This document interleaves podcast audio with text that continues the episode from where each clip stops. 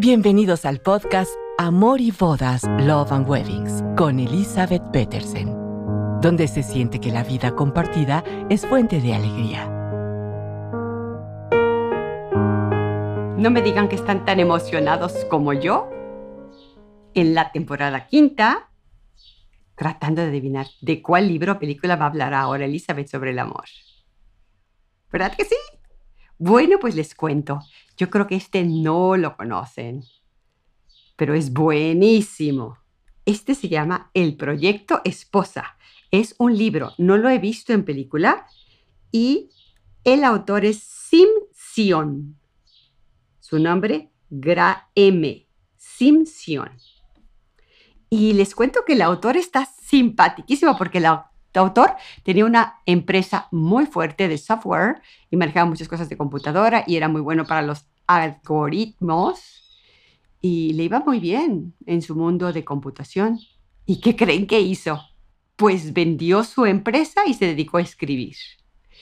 Y uno de sus primeros libros, así se llama, El Proyecto Esposa. Y la portada está simpaticísima porque es un chico en bicicleta con su, ustedes saben, ¿no? La protección que se ponen en la cabeza y van manejando su bici con un ramo de flores. Usted da a entender como que ya está bien enamorado. Pero todo a lo largo del libro es una historia fantástica de un chico que se dedica a escoger su esposa adecuada, la mujer perfecta, a través de un algoritmo y a través de hacer estudios y posibilidades y estadísticas y pues sí, se la pasa súper mal porque no llega a la segunda cita. Las novias se sienten, bueno, no novias, ¿verdad? Pero las chicas que él escoge por algo que se ven súper lindas, algo que les atrae, las invita a salir y realiza sus cuestionarios, sus em, estadísticas, sus álgebras y asusta a la susodicha entonces, pues él llega en una depresión y calcula que jamás, jamás, jamás encontrará una mujer para él porque ninguna llega a sus algoritmos ni responde a lo que él también conoce, como son las ciencias exactas. Pero le toca un poco de tiempo, le toma un poco de tiempo, más que le toca, le toma reconocer que el amor no es una ciencia exacta, la cual podamos predecir, determinar, encuadrar. El amor es tan grandioso, como les he dicho muchas veces, yo lo considero un regalo divino que no se puede encasillar, limitar. Sería muy poca cosa. Le costó muchísimo trabajo a este novio y sus tropiezos y todo son divertidísimos porque él seguía insistiendo en encuadrarlos, en determinar. Si yo hago esta manera, tendría que proceder de esta otra. Si yo ofrezco esto, me tendrán que dar esto.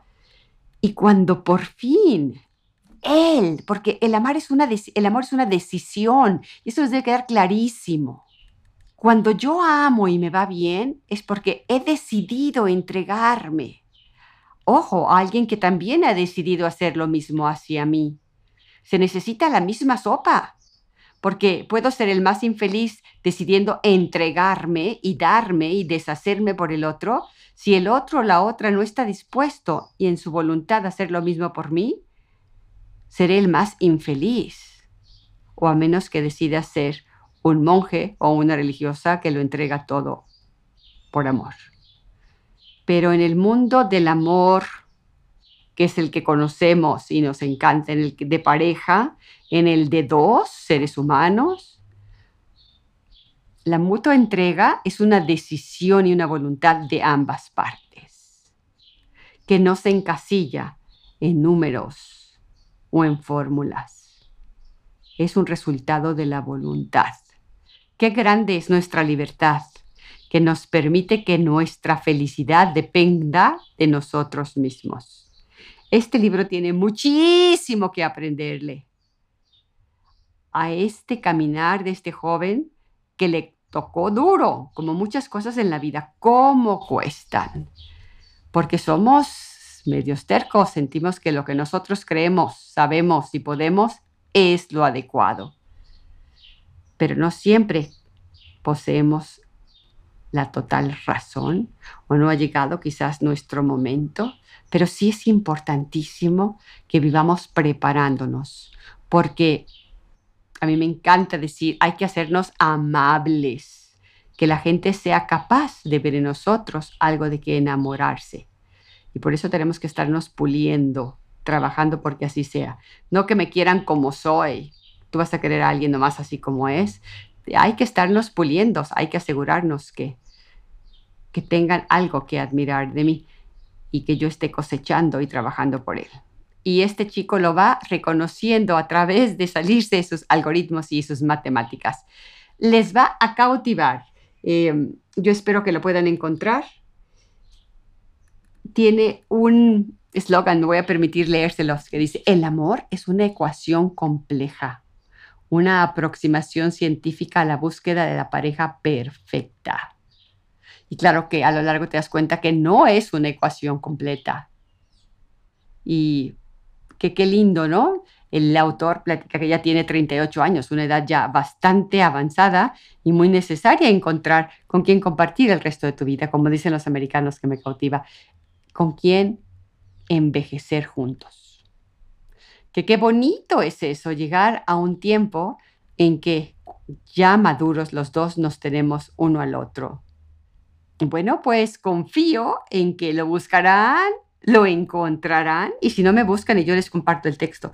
Ya ven que ahora hay tantos libros que eh, se pueden compartir y encontrar también en forma virtual.